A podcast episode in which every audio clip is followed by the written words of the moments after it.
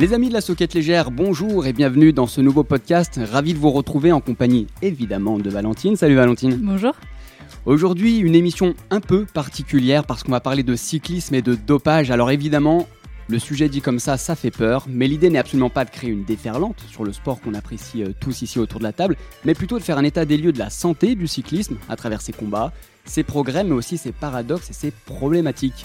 Et pour évoquer cette thématique ô combien complexe mais follement intéressante, j'ai le plaisir de recevoir Thierry Vildary, journaliste et investigateur sur France Télévisions. Bonjour et bienvenue dans ce podcast. Bonjour. Comment ça va? Bien et vous? Ça va, Et en pleine deux? forme. en pleine forme pour débuter ce podcast, c'est parti pour 30 minutes de vélo, voire un petit peu plus. Et avec vous Thierry, on va dépatouiller la lutte antidopage dans le cyclisme professionnel. Enfin, on va tenter. Thierry, beaucoup vous connaissent pour vos investigations, notamment sur France Télévisions et sur Stade 2, qui font à juste titre beaucoup parler, et vous décrivez un petit peu comme un cuisinier dans son environnement de travail. Oui, c'est ça. C'est euh, l'image que j'utilise souvent pour me, quand on me demande euh, qu'est-ce que vous faites ou euh, qu'est-ce que vous faites sur tel sujet ou comment vous travaillez. étant donné que je travaille seul, avec la confiance de ma hiérarchie, mais euh, seul, euh, je, que j'ai un réseau d'informateurs euh, et de gens avec qui je travaille assez relativement performants, on va dire, qui sont bien informés. J'utilise souvent le- le- l'expression j'ai plusieurs casseroles sur le feu. C'est souvent ça. Alors certaines sont plus ou moins chaudes en fonction de l'actualité ou de la maturation de tel dossier ou euh, de la programmation qu'on veut faire. On monte un peu le feu, euh, etc. Puis surtout, euh, le feu monte par les infos, moi, qui me reviennent. Donc parfois une, casserole qui est à petit feu depuis des mois, d'un coup se met à bouillir parce qu'il y a une information qui tombe ou qu'on peut intervenir à un moment parce que le dossier a évolué de telle ou telle manière. Donc je suis un peu comme un- quelqu'un dans sa, dans sa cuisine. Alors je sais pas si c'est un chef cuisinier ou un mitron, mais Ou un cas, commis. voilà, ou un commis de cuisine, un second de cuisine, mais voilà, je suis obligé parfois et souvent, et en ce moment particulièrement, de jongler avec euh, plein de casseroles. Et différentes casseroles, également différents sports. Différents sports, différents thèmes. Mhm. C'est-à-dire qu'il n'y a pas que le vélo, que le dopage ou que euh, les suspicions de dopage mécanique. Ouais. Il y a le dopage tout court, euh, par exemple dans l'athlé qui m'a beaucoup occupé en 2019. Mais euh, il y a aussi les problèmes de paris sportifs et de matchs truqués Oui. qui pourraient peut-être m'occuper dans les mois ou les semaines qui viennent. Voilà. Il y a aussi les problèmes d'abus et d'agression sexuelle dans le sport. Oui. euh, sur lesquels je travaille aussi. euh, voilà, où j'ai- plutôt tendance à dire on travaille parce que un journaliste seul, sans, sans relais, sans informateur, sans gens, sans personnes qui veulent faire sortir des éléments de, de- vérité ou faire sortir des dossiers, un journaliste tout seul, il peut rien faire. Thierry, depuis un an, alors on va lister hein, l'affaire euh, Aderlas et le dopage sanguin, le conflit entre Freeman et euh, Sutton à l'époque euh, Sky, les révélations dans le livre de Rudy Pevenage, et enfin les allégations sur les relations entre Astana et le, et le docteur Ferrari. En mars 2020, Thierry, où est-ce qu'on en est de la lutte antidopage dans le cyclisme professionnel? C'est toujours une réponse euh, compliquée à, effectuer parce que euh, quand on enquête et que de temps en temps on sort des, éléments ou des dossiers, euh, on découvre des choses, parfois on tombe un peu de sa chaise et donc bah, même moi, les certitudes que je pouvais avoir ou les intuitions sont souvent remises en cause. Alors où est-ce qu'on en est? Ce que je peux dire, c'est que le vélo à mauvaise réputation, c'est en partie justifié et en partie injustifié parce que le, cyclisme est un des sports qui lutte le plus et qui investit le plus réellement contre euh, le dopage et qui investit le plus sur la lutte antidopage. C'est un des sports, euh, c'est le seul sport où par exemple les antidouleurs opiacés par exemple sont interdits pour des raisons médicales, pas pour des raisons de dopage, mais c'est une dérogation accordée par l'Agence mondiale antidopage à l'UCI, à la demande de l'UCI, et qui, euh, qui permet euh, d'interdire ou d'arrêter un coureur, d'empêcher un coureur de, de courir, de prendre le départ de la course, si on a détecté euh, dans ses analyses, euh, par exemple, du tramadol. Mhm. Voilà. Et ce qui est une excellente chose. Parce que c'est quand même un truc de dingue. C'est-à-dire que ça se tue des centaines de personnes aux États-Unis et c'est autorisé. bah avec, euh, avec une prescription médicale, c'est autorisé par euh, l'Agence mondiale antidopage. Donc, D'accord. On est, on est quand même dans un truc de dingue. Mm. Le cyclisme est le seul sport où c'est interdit. Voilà.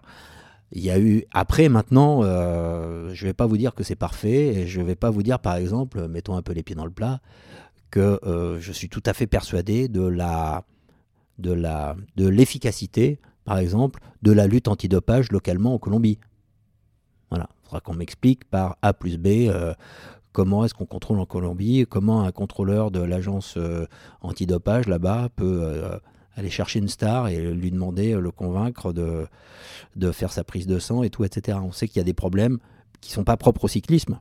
Dans tous les pays où il y a des difficultés sociales, où il y a euh, des pouvoirs forts, où il y a, euh, etc., c'est compliqué de vraiment mener la, lutte antidopage. En Éthiopie, par exemple, c'est compliqué. On va revenir un petit peu plus tard sur ces pays, Éthiopie, Colombie, on en, on, en, reparlera parce que c'est très intéressant. Valentine, par rapport au système Adams Oui, effectivement, Thierry, 15 ans après la mise en place du système Adams, quel retour on peut tirer? Ça a été C'est comme, c'est comme beaucoup de de nouveaux outils pour lutter contre le dopage à l'époque, au moment où c'est installé.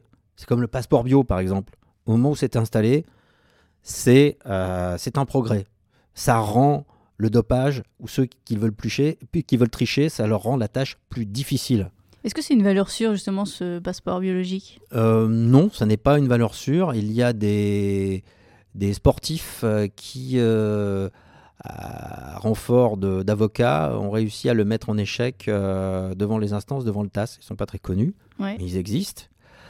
Euh, et euh, le rôle des avocats par rapport à certaines, certains tests, par exemple, est important. On l'a vu sur le cas Froome, par exemple, où là, c'est les avocats et des scientifiques qui ont travaillé avec l'équipe Sky qui ont réussi à faire échouer le contrôle positif de Chris Froome. voilà, donc tant mieux pour lui. Euh, il y a des règles de droit, il faut les reconnaître et les respecter. Mais enfin, euh, voilà, on nous a expliqué que euh, son organisme n'évacuait pas comme tout le monde, etc., etc. Voilà. et donc, le système Adams va être renforcé autant que je sache, mais à des faiblesses euh, qui sont notamment euh, celles de la relocalisation après une certaine heure. C'est-à-dire que si vous changez, si vous déclarez votre localisation et qu'à une certaine heure vous vous relocalisez, ça, fait, ça fait tourner le système et vous n'êtes relocalisé que plusieurs heures plus tard. Ok. Voilà. Donc si vous êtes en stage, que vous changez d'hôtel fréquemment, que, etc., etc., ça vous permet de vous organiser une petite semaine tranquille. Voilà. Donc il a des faiblesses. Il n'est pas parfait il y a des tentatives pour l'améliorer. Je pense qu'il va, il va être renforcé, etc. Moi, je, enfin très clairement, je ne fais pas école en la matière, mais je suis pour le développement dans, le meilleur, dans les meilleurs délais de, de sortes de capteurs implantés euh, sous la peau et qui enregistrent tous les paramètres euh, physiologiques et toutes les modifications physiologiques. C'est-à-dire que, y compris des produits qui ne sont pas aujourd'hui détectés parce qu'ils ne sont pas recherchés, parce qu'ils ne sont pas interdits, pourraient être enregistré euh, là-dessus, on aurait une marque et on saurait euh, tout ce qui rentre euh, dans, le, dans le corps de l'athlète. Et on pourrait lui demander pourquoi. Et c'est-à-dire, avec ça, existe le passeport biologique Voilà, toutes ces choses-là qui sont très... Le passeport bio, pour moi, est quelque chose qui pose question parce que en dehors des contestations scientifico-juridiques qui sont importantes, il y a le problème de la validation de d'une suspension pour que vous êtes pour être suspendu par le passeport bio, j'essaie d'être clair, euh, il faut que euh, vous ayez des, variations qui soient euh, anormales, mhm. et, mais elles sont jugées anormales à partir du moment où un collège de trois experts vote à l'unanimité pour votre suspension. Pour, parler, pour prendre le cas de la CADF, selon mes, de la commission antidopage de l'UCI, qui va être supprimée bientôt et remplacée par, par une autre agence, est-ce qu'on a déjà le nom de l'agence et son fonctionnement ITA. Ok. Euh, International Testing Agency, qui est une excroissance de l'Agence mondiale antidopage et qui va gérer plusieurs fédérations. D'accord. Euh, eh bien, euh, eh bien à la CADF, je crois savoir qu'il y a au moins un expert scientifique qui levait très très difficilement la main depuis plusieurs années, pour ne pas dire jamais. Voilà. Pourquoi Je ne sais pas. C'est un débat d'experts et tout. Mais enfin, mhm les suspendus par passeport bio à la CADF, et on peut les compter sur les doigts de la main. Hmm. Voilà.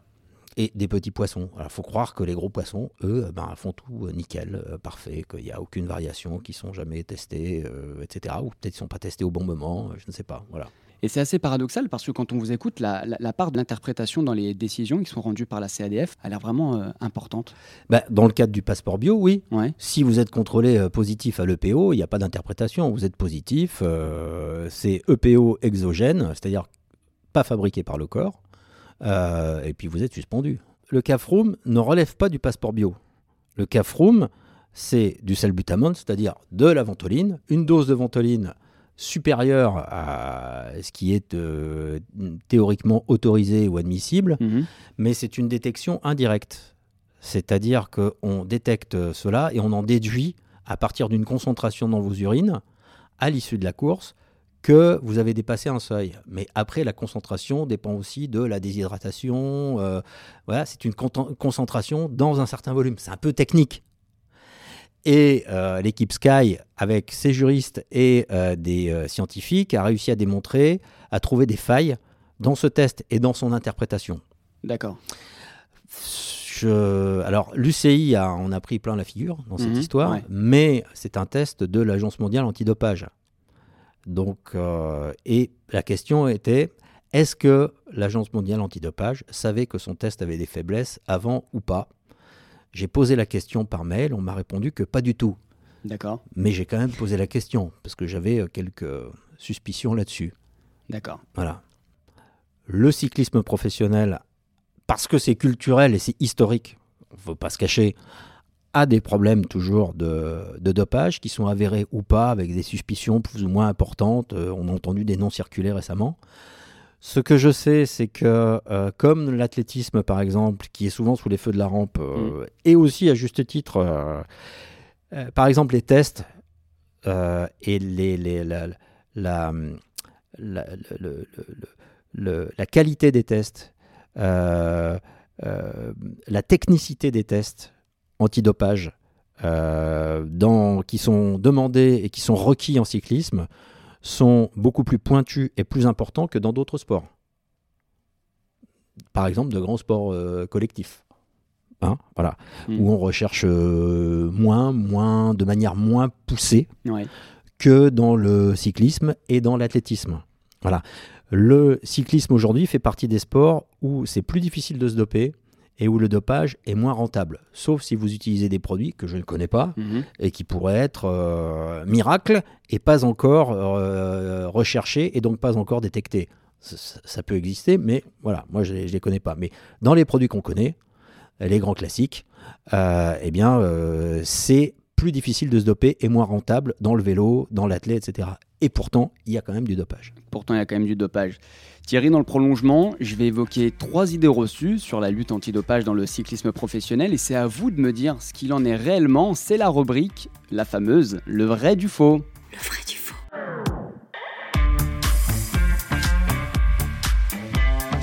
Thierry, vrai ou faux Pour parler un peu cru, euh, les stéroïdes, les hormones de croissance et le PO sont le cocktail gagnant pour qui veut tricher.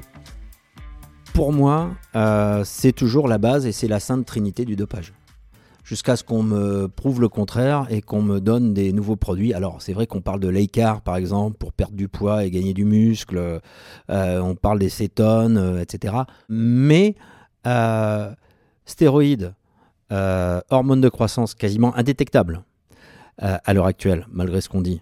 Euh, et EPO, euh, e dopage sanguin avec autotransfusion, prélèvement et autotransfusion, puisque ça va ensemble mmh. maintenant, c'est la base du dopage. Et pour ça, il faut arriver à trouver des fenêtres pour se doper, être sûr de ne pas être détecté, de façon à évacuer les produits et à pouvoir en tirer les bénéfices tout en étant clean. Est-ce que c'est là le salut des microdoses? Bah, Les microdoses existent, etc. Mais ce qui se passe, c'est que de plus en plus, on passe euh, de, de, soigneurs, de docteurs bidouilleurs, à aujourd'hui des vrais spécialistes, ce qu'a été Ferrari euh, et Cecchini, ce qu'ont été Ferrari et Cecchini, ils ont, ils ont été précurseurs, et, Fuentes, etc. Mais maintenant, avec des vrais spécialistes, c'est l'affaire Aderlas en Autriche, avec des plateformes, parce qu'il faut prélever, stocker du sang, euh, pouvoir le réinjecter, de manière euh, sécurisée parce que vous quand même vous prenez des risques. Hein, vous prenez des risques inconsidérés quand même. C'est quand même incroyable, quoi, mm. voilà. On l'a vu avec ces fameuses images de, du, euh, du, euh, du, skieur, de, du fondeur, en pleine transfusion et tout, etc., qui pouvait pas l'enlever parce que voilà. Donc, il faut de plus en plus des plateformes, des services et euh, des gens qui vous sécurisent tout ça. Aujourd'hui, on n'est plus dans le, le bidouille de la, de la pharmacie ou de l'arrière-cuisine. Mm. Certains l'utilisent encore, mais c'est- risque de se faire attraper ou risque des problèmes de santé. Mais euh, voilà, on est dans quelque chose de beaucoup plus organisé maintenant. Et Thierry, les vices du dopage démarrent dans les catégories juniors. Est-ce que c'est vrai? Malheureusement, je pense que oui. Euh, je vais vous dire que, et on va me dire d'où il tient ça, je pourrais pas vous le dire. Mais en fait, j'ai discuté récemment avec un ancien cycliste de très bon niveau chez les jeunes, qui a abandonné sa carrière parce qu'il a, il m'a dit, euh, pas voulu euh, euh, tremper là-dedans, et euh, qui m'a parlé de pratiques qui sont pas généralisées, mais qui existent, et euh, bien sûr qui bénéficient à ceux qui les utilisent dès les juniors. Dès les juniors de haut niveau, ou de ceux qui vont devenir des juniors de haut niveau. Alors, pour passer la rampe professionnelle et pour remporter un titre junior, espoir, etc., parce que ça a de la valeur et ça garantit quasiment un contrat pro derrière, aussi pour rentrer dans les fameux paramètres du passeport biologique, Ouais. avec des paramètres assez hauts, très jeunes, quand vous n'êtes pas encore testé sur les listes cibles, etc., etc. Et quand vous rentrez dans les groupes cibles, que vous êtes contrôlé régulièrement, vous avez des paramètres sanguins Qui sont déjà élevés. pas les vôtres naturellement, Mm. mais qui sont élevés. Et que donc, quand vous êtes à des taux, par exemple, d'hémoglobine ou d'hématocrite euh, assez hauts, ça, ne... ça vous permet de faire des performances importantes, mais euh, vous ne bipez pas, vous ne, vous ne déclenchez pas les alarmes parce que vous êtes déjà à un niveau. euh, quand vous êtes rentré dans le passeport, tout est cohérent parce que vos, vos niveaux sont plats, même s'ils sont assez hauts. Il n'y a pas d'énormes variations. C'est ça qui, qui crée les alertes dans le passeport bio, par exemple. Juste pour revenir sur les catégories juniors, on parle des U20, c'est ça C'est ça. C'est ça.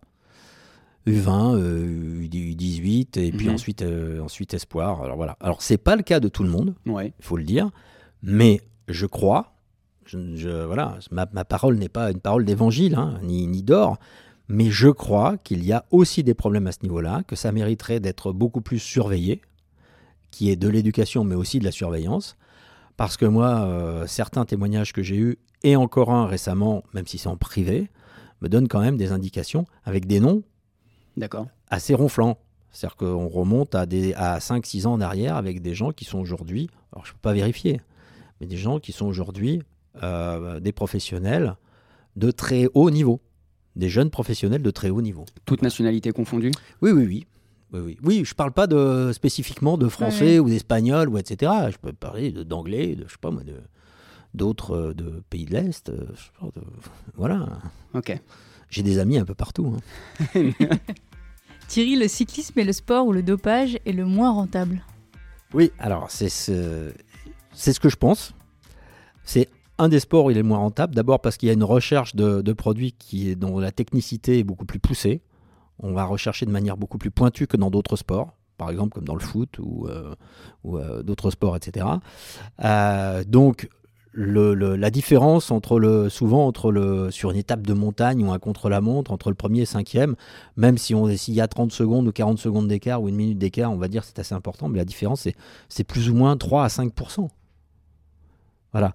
Donc, euh, c'est un des sports où c'est le moins rentable, mais en fait, si vous avez 1, 2, 3% quelques watts supplémentaires, en fait, ça vous permet de faire la différence parce qu'aujourd'hui, l'entraînement en vélo est très très pointu et d'un très haut niveau de, de la qualité d'entraînement.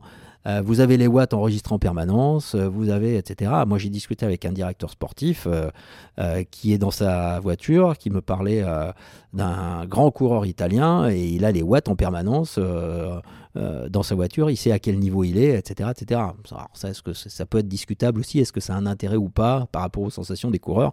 Moi, je suis plutôt contre ça.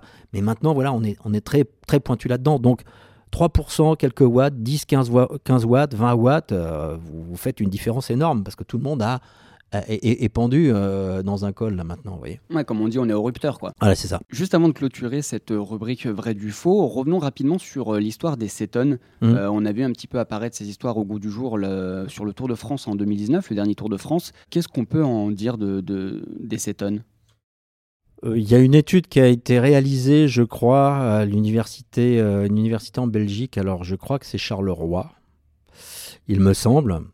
qui euh, semble démontrer que euh, ce produit, qui est assez cher, euh, sollicite toute la, mise en œuvre de la machine euh, énergétique. Souvent, c'est le problème qu'on a, c'est comment aller euh, chercher euh, des graisses, euh, transporter du, du glucose. Il y a transporter l'oxygène et transporter du, du glucose pour faire, pour faire marcher les, mus- les muscles. Et donc, ça aurait un effet boost, en quelque sorte. Ça Ouais. aurait. Voilà. Moi, je ne sais pas, j'ai pas, euh, on n'a pas d'études très précises là-dessus, on- etc. Mais euh, donc ça paraît être un produit euh, miracle euh, qui est peut-être sans effet, on ne sait pas. euh, voilà. Et puis on, ça peut être aussi comme parfois, ça peut avoir un petit effet. Hein, voilà, pourquoi pas, comme, euh, comme quand vous, vous manquez de sucre et vous, vous buvez une boisson gazeuse et, et sucrée et bien connue. euh, voilà. Bon, après, vous, vous rechutez et tout, mais si vous avez passé la ligne, bon ben euh, voilà, c'est l'essentiel. Je, je, je pense que quand même, la sainte trinité stéroïdes, hormones de croissance, dopage sanguin est quand même prévalente. Parce que pour avoir un effet boost, il faut quand même être encore dans le peloton pour en bénéficier. Et c'est encore mieux d'être en tête du peloton, voire dans la bonne échappée. Parce que sinon, si vous n'avez pas, si vous n'êtes pas au-dessus, euh, voilà. Ou alors avoir beaucoup de talent. Donc, euh, je suis très réservé sur l'effet réel ou supposé des, euh, des cétones. C'est probable, mais euh, En plus, ce qui est particulier, c'est que c'est aussi sécrété euh, naturellement par le corps également. Bien sûr, mais c'est la mécanique du dopage, c'est par des produits extérieurs de faire fonctionner, de faire déclencher des éléments dans le corps qui ne fabriquent pas naturellement ou pas en quantité surabondante naturellement. Voilà. Euh, c'est les stéroïdes qui déclenchent euh, euh, la fabrique génétique, c'est le PO qui active les reins et, et- la, et la moelle osseuse pour fabriquer des jeunes globules rouges, etc., etc. Nous sommes toujours dans le podcast La Soquette Légère avec Thierry Vildary, journaliste et investigateur sur France Télévisions. Thierry, vous avez évoqué en début d'émission les différentes instances euh, qui euh, dirigent ou en tous les cas qui influent sur le, cyclisme, notamment euh, l'UCI, l'Agence mondiale antidopage, donc l'AMA, le CIO également. Est-ce qu'on a toujours ces désaccords et ces distorsions entre ces différentes instances sur certains produits utilisés ou non? Oui, alors, hum, c'est compliqué parce que il y a des, euh, des scientifiques comme, euh, comme euh, quelqu'un que je connais bien qui s'appelle Pierre Salé et qui a beaucoup collaboré avec, avec ces instances et qui collabore, collabore moins maintenant et qui voire même est un peu en bisbille avec elle de temps en temps ou elle plutôt elle avec lui Ouais.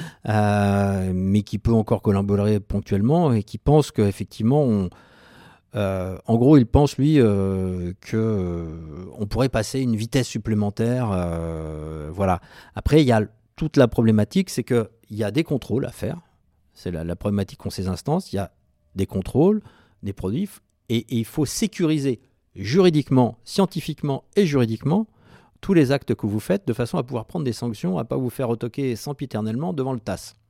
Il y a un problème au TAS aussi, c'est que euh, les juges du TAS sont souvent issus de, euh, euh, de fédérations ou ont des, des intérêts avec des fédérations, voilà, etc. Moi, j'aimerais bien que les juges du TAS soient totalement Indépendant. indépendants et ne dépendent de personne.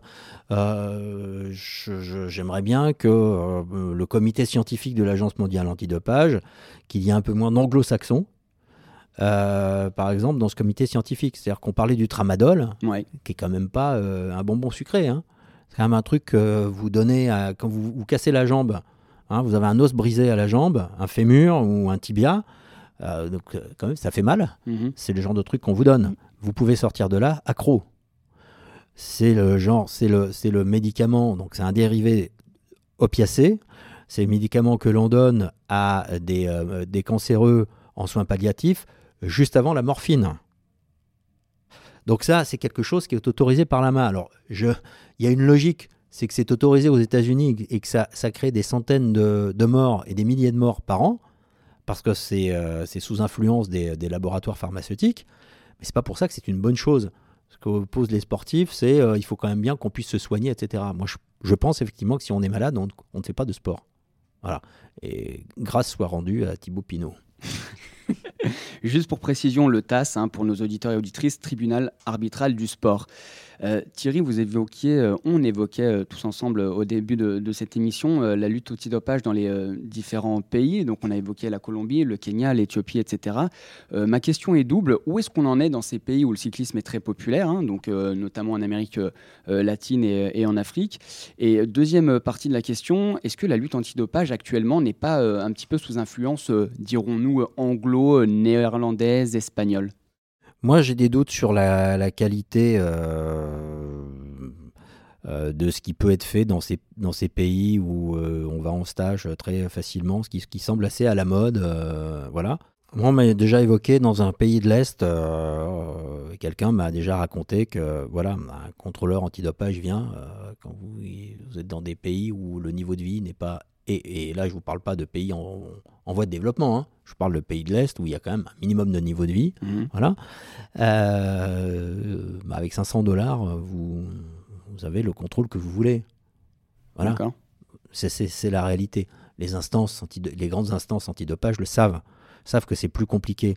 L'exemple type actuellement, c'est le Kenya, qui commence juste à mettre en place une vraie politique antidopage, euh, en athlétisme notamment, parce que euh, c'est posé la question, parce que je veux dire, on suspend les Russes, mais vu le nombre de contrôles positifs au Kenya, je ne sais pas pourquoi le, Kenya est encore autorisé, autorisé d'engager des, athlètes aux Jeux Olympiques, euh, etc. Euh, en Éthiopie, c'est le Far West total. Complètement inexistant. voilà, vous vous planquer, personne ne vous trouve. Hein. Mhm. Déjà, il faut vous localiser. Mhm. Hein, vous, donnez telle adresse, je ne sais pas comment vous faites. mais non, mais c'est il n'y a pas de rue, il y a pas, c'est très compliqué. Voilà. Je sais que Moufara euh, récemment est allé euh, après le Kenya s'entraîner en Éthiopie. D'accord. Alors bon, c'est, probablement très bien et tout, etc. Moi, c'est pas un, pays que je conseillerais à des athlètes euh, sur lesquels il n'y a aucun, aucun soupçon. Mais voilà, je conseillerais pas ça. En Colombie, voilà, j'ai, j'ai, j'ai mis des doutes sur la sincérité, la qualité des contrôles antidopage en Colombie. Peut-être ça se passe très bien. Mais moi, je me permets de poser des, je me permets de poser des questions. Je note que Quintana a fait une super, euh, super perf là. Euh, sur le Ventoux, euh, effectivement, sur le Tour de la Provence, ouais. Top. Pour revenir sur ces pays-là, quand vous dites, vous avez des doutes sur les contrôles, on parle des fédérations de chaque pays. des organismes antidopage. Pas des fédérations. Les fédérations, c'est pas, c'est pas elles qui organisent, c'est les, les organismes antidopage. Ou alors, il faut que les les instances internationales projettent des contrôleurs avec des contrôles inopinés, etc. Euh, etc. Quoi, voilà. C'est compliqué, ça coûte cher. Euh, pour projeter des gens à l'étranger, il faut avoir des informations, euh, il faut avoir monté des dossiers et tout, etc. C'est-à-dire que les contrôles inopinés ou réguliers, dans des pays où il y a beaucoup de pauvreté, où c'est compliqué pour, pour accéder, ou, etc c'est plus compliqué à faire que chez nous quand vous êtes à l'hôtel ou en France ou en Suisse ou etc. Quoi, voilà, c'est pas. Faut quand même le reconnaître. Faut quand même le dire. On n'est pas, on n'est pas contre, on n'est pas tous égaux devant le contrôle antidopage en fonction de euh, notre pays de naissance, l'endroit où on est, le contexte local, le contexte social, etc. Par rapport à Quintana, euh, l'ascension du Mont Ventoux sur euh, le Tour de la Provence 2020, c'est une, une performance qui vous interpelle? Ça interpelle du monde visiblement sur les, sur les réseaux sociaux avec des chiffres, des watts, mhm. etc. Euh, Quintana qui soit un grand champion, je pense que ça... Euh, c'est plus à démontrer. C'est plus à démontrer. Son palmarès est là, il n'a pas été remis en cause. Euh, ça a l'air, ma foi, d'être quelqu'un d'extrêmement sympathique. voilà, il n'y a, a, pas de souci. on est au début de la saison, et il monte à une vitesse. Alors, il s'est probablement préparé pour ça et tout, etc. Voilà. Je, je, je note que sur les réseaux sociaux, ça pose des questions à certaines personnes, alors qui sont un peu référencées dans le domaine, hein, pour pas le citer, Antoine Vaillé, euh, etc. Mais bon, euh, je note qu'en face, il n'y a pas, grand-chose comme réponse, quoi. Euh, personne ne dit oui, vous racontez n'importe quoi et tout, etc. Moi, j'ai toujours pas vu de. Alors peut-être qu'on veut pas lancer de polémique et tout, etc. Mais voilà, il y a des, c'est des, des, performances qui sont quand même très tôt dans la saison très importantes, quoi. Je veux dire, on a le droit de se poser des questions, quoi, aussi. Hein. pas, on n'est pas, va pas faire dans l'angélisme, hein, euh, voilà, parce que parce que on a euh, trop souvent opposé ça, c'est-à-dire que ceux qui posent des questions, ah gna gna, mais vous voulez, etc., euh, etc. Et puis cinq ans après, trois ans après, dix ans après, on s'aperçoit que finalement tout le monde s'est fait flûter. Il hmm. faut quand même voir les choses en face, quoi. Donc il y a des gens qui ont des performances cohérentes, voilà. Il y a des gens qui sont pas tous français, hein, Voilà, mais il y a des Français, il y a euh, des coureurs, euh, moi je pense par exemple à Tim Wellens, euh, qui pour moi est un grand champion, Ouais. qui ont des performances, qui sont cohérentes, qui ont des préparations et tout, etc. Ces gars-là concourent, euh, font la Tirreno Adri- Adriatico avec des gens, ils mettent pas un pied devant l'autre, Ouais. hein, voilà. Et puis trois mois plus tard, ils se font fumer. Hmm. Ils se font littéralement fumer. Alors moi, ces écarts-là, franchement, ça me pose question. Voilà. Moi, quand je vois euh, des équipes qui ont monté euh, des, des séries de cols dans le Tour de France en mettant six mecs devant, et puis que deux mois après, dans un championnat du monde, ils n'arrivent plus à monter une bosse, alors que des euh, coureurs qui étaient, complètement pendus au plafond, qui n'arrivaient pas à suivre, bah, se retrouvent devant eux. Moi, ça me pose question. Voilà. C'est tout. Et, et, et c'est ma réticence par rapport au vélo d'aujourd'hui. Il y a des. Je trouve que c'est un, sport paradoxal aujourd'hui parce que je pense que heureusement, par rapport à il y a une vingtaine d'années, il y a des grands champions et je pense qu'ils sont clean ou qui, qui- euh, je ne vois pas quoi leur reprocher et qui euh, remportent des étapes, qui peuvent remporter des, des- des courses, etc. Et, et- et tant mieux pour eux parce que je pense qu'il y a 20 ans, ils n'auraient pas pu avoir de palmarès. Et malgré tout, je, je trouve qu'il y a encore des performances qui, moi, me semblent pas cohérentes. Voilà. Alors, fort heureusement, par rapport à il y a 20 ans, les deux, chacun, je dirais, arrive à avoir une place. Il y a une place prépondérante pour des gens sur qui j'ai des doutes, Mhm. et puis il y, a une, euh, il y a quand même des gens qui arrivent à se faire un, un palmarès, quoi. Voilà. Donc, euh, Toute l'ambiguïté du cyclisme professionnel, ouais. Alors Thierry, poursuivons un peu cette émission et arrêtons-nous un peu plus sur votre euh, vous et votre personnalité. Ça intéresse du monde, ma personnalité Exactement. Ah, nous, ça bah nous oui, intéresse ça en nous tous les intéresse. Quelle est la chose la plus folle que vous ayez faite dans votre vie? Euh, de faire mon métier, c'est-à-dire de vivre de ma passion parce que je n'étais pas prédestiné à ça. Je n'étais, alors ça va faire, euh, ça va faire, euh, je sais pas, euh, tiquer. euh, les gens vont trouver ça aberrant aujourd'hui et tout. Je trouve dommage aujourd'hui parce que je ne vois pas la traduction euh, sur les antennes hein, avec ce qu'on demande. C'est pas leur faute, mais avec ce qu'on demande aux jeunes euh, journalistes aujourd'hui, il faut quand même avoir euh, 5, 6, parfois 7 ans d'études pour euh, arriver à s'exprimer sur un média ça me paraît aberrant. Voilà, Euh, surtout pour souvent ce qu'on leur demande, hein, c'est-à-dire de plus en plus d'être aux ordres euh, et de pas avoir de point de vue et de pas gratter, et etc. Je trouve ça dommage pour eux. Moi, j'ai pas fait d'études, j'étais un cancre, Euh, j'étais un rétif euh, à l'autorité, je le suis toujours, en quelque sorte. C'est peut-être pour ça que euh, je, je, fais ce, je fais ce que j'ai la chance de faire ce que je fais et qu'on me fasse confiance dans ce que je fais. Mais voilà, je pense que le truc le plus dingue, c'est que j'ai réussi à, à faire ce métier où j'ai pas l'impression de travailler. Et à l'opposé, quelle est votre plus grande déception? Comment dire? J'ai tellement de trucs dont il faut que je m'occupe. J'ai tellement de trucs en tête que j'ai pas. Pas le temps d'être déçu. J'ai pas trop le temps d'être déçu. Après, il y a des trucs que j'aurais aimé sortir, que j'aurais aimé. euh, Je pense que sur les moteurs, par exemple, dans les vélos, on aurait pu aller plus loin, on aurait pu, etc. Voilà. Euh, maintenant, on a démontré ce qu'on a pu démontrer. Malgré ce que certains ont dit, j'attends toujours le, le procès en diffamation de l'équipe euh, Lotto Jumbo de l'époque, hein, parce qu'ils l'avaient annoncé. Ben, j'attends encore leur papier. Voilà. Sur un reportage concernant Primoz Roglic. Ça fait 4 ans, c'est ça? Ça fait, euh, ça fait 4 ans.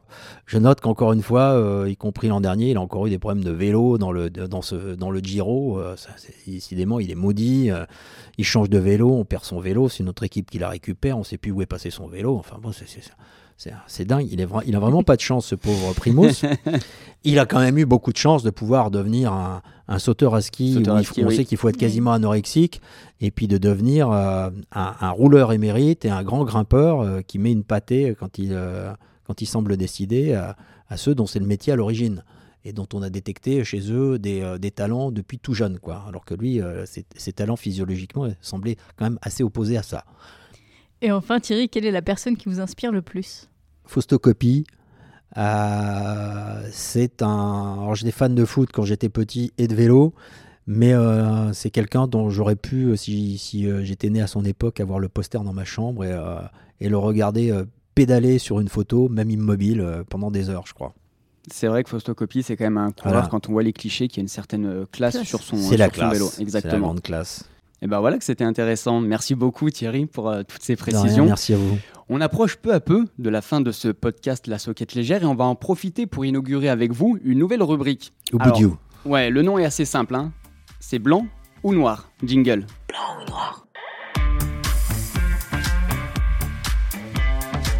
Blanc ou noir Je vais débuter, Valentine poursuivra. Côté noir, Thierry, est-ce que vous pouvez me donner trois raisons de sombrer dans le pessimisme le plus complet au regard de la lutte antidopage dans le cyclisme? Trois raisons de sombrer dans le pessimisme. Je suis pas très fier de cette question, mais euh, il fallait qu'on la pose. Elle, elle, est juste. Euh, le fait qu'on ait euh, l'impression que on sent pas un grand mouvement du, du sport mondial pour s'harmoniser et dire des choses simples comme il y a des médicaments qui sont dangereux qu'il faut pas prendre.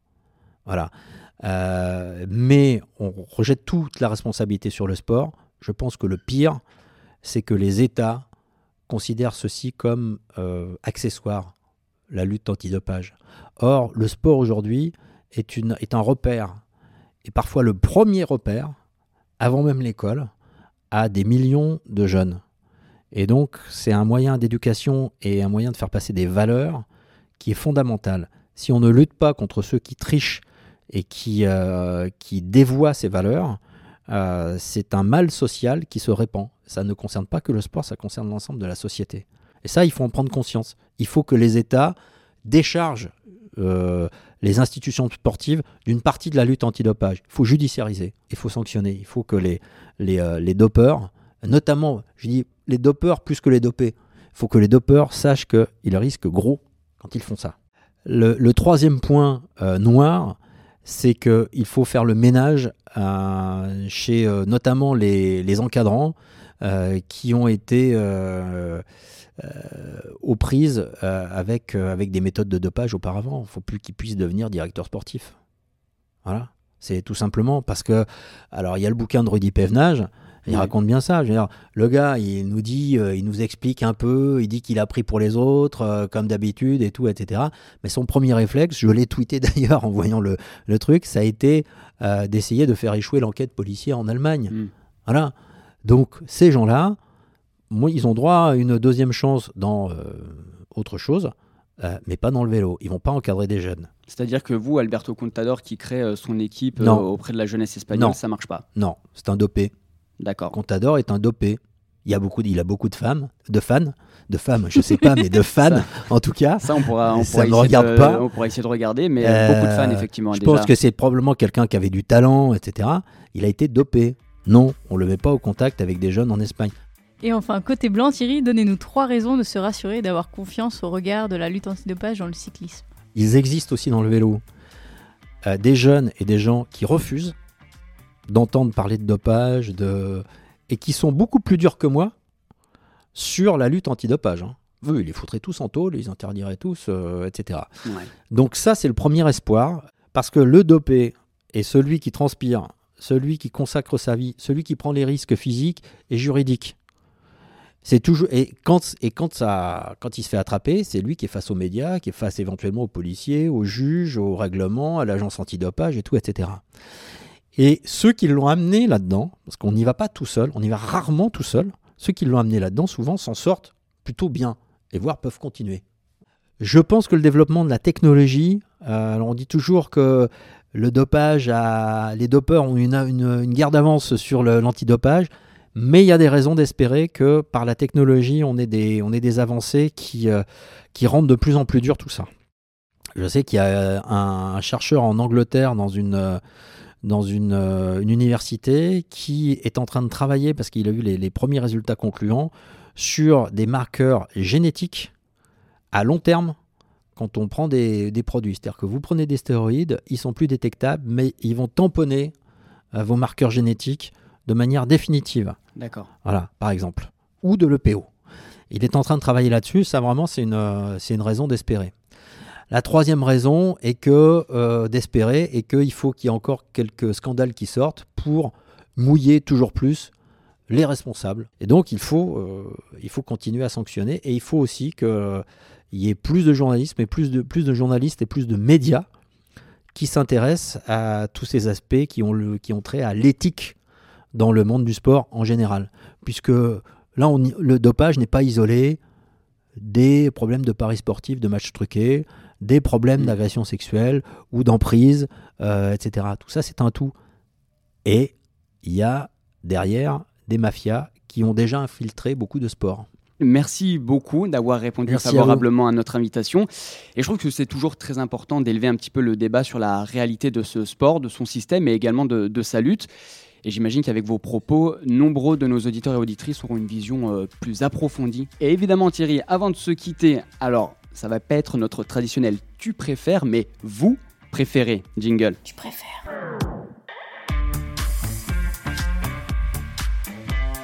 Thierry, très simple, une réponse rapide et pas d'argumentaire. Vous préférez boire une bière avec Froome ou Alberto Contador?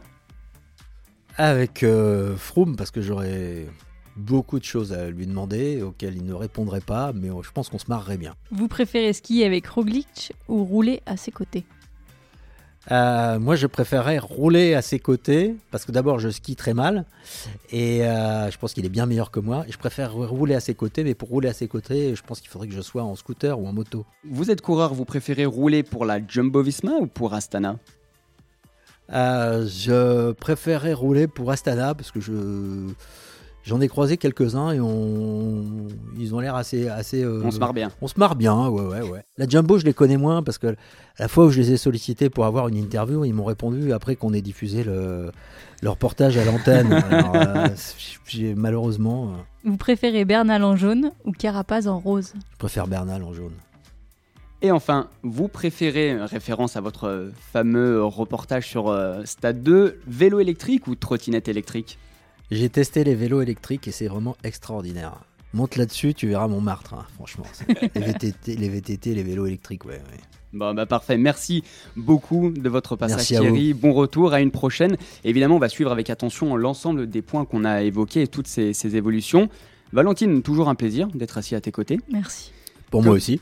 Oh, c'est pas beau ça. Merci, Comme d'habitude, un grand merci à vous, auditeurs et auditrices, pour votre présence et votre fidélité. On se retrouve très vite pour un prochain podcast et évidemment d'ici là, profitez des vôtres, prenez soin de vous, bye bye. La socket légère.